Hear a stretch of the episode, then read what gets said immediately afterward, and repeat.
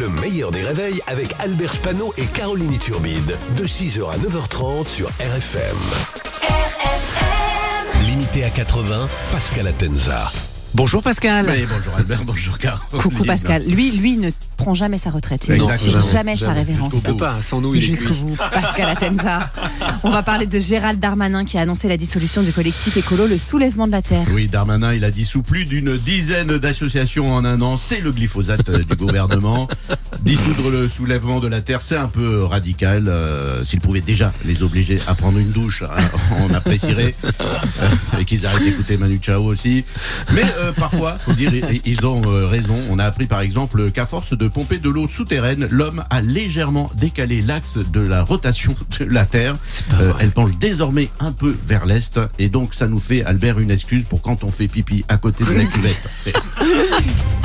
Que vous C'est un baissez pas la cuvette, là, vous n'avez toujours pas d'excuses, hein, les gars.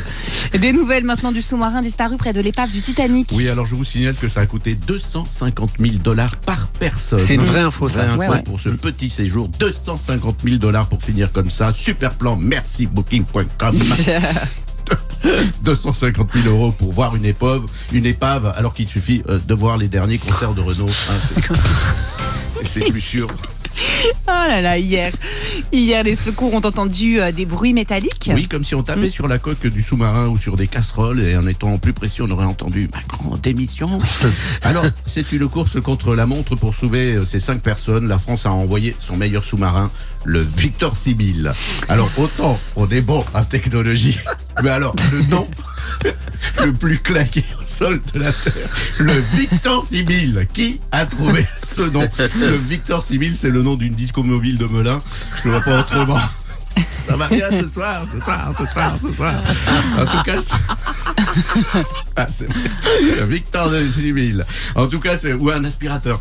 Euh, En tout cas, c'est un sous-marin qui peut défendre- descendre jusqu'à 6000 mètres de profondeur, d'où le nom. Ah bah. Pas con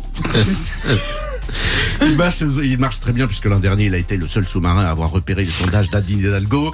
Alors tous les scénarios sont étudiés pour le sauvetage de ce sous-marin qui est probablement donc proche de l'épave du Titanic. Des scientifiques euh, et des spécialistes de la vie sous l'eau sont sur place, des océanographes, des gardes côtiers, Muriel Boll. Alors que faire remonter euh, le alors que faire Euh, remonter le sous-marin, leur apporter de l'oxygène, le mettre dans du riz. On sait pas. Et, Et enfin, repérer la passagère qui a un cul moins gros que celui de Rose pour arriver à mettre Oh. deux personnes sur une bande de noix, si c'était possible. Bravo Pascal, bravo. Merci. Non, mais Pascal Atenza sur RFM tous les matins à 7h15, le replay en vidéo sur le Facebook du meilleur des réveils.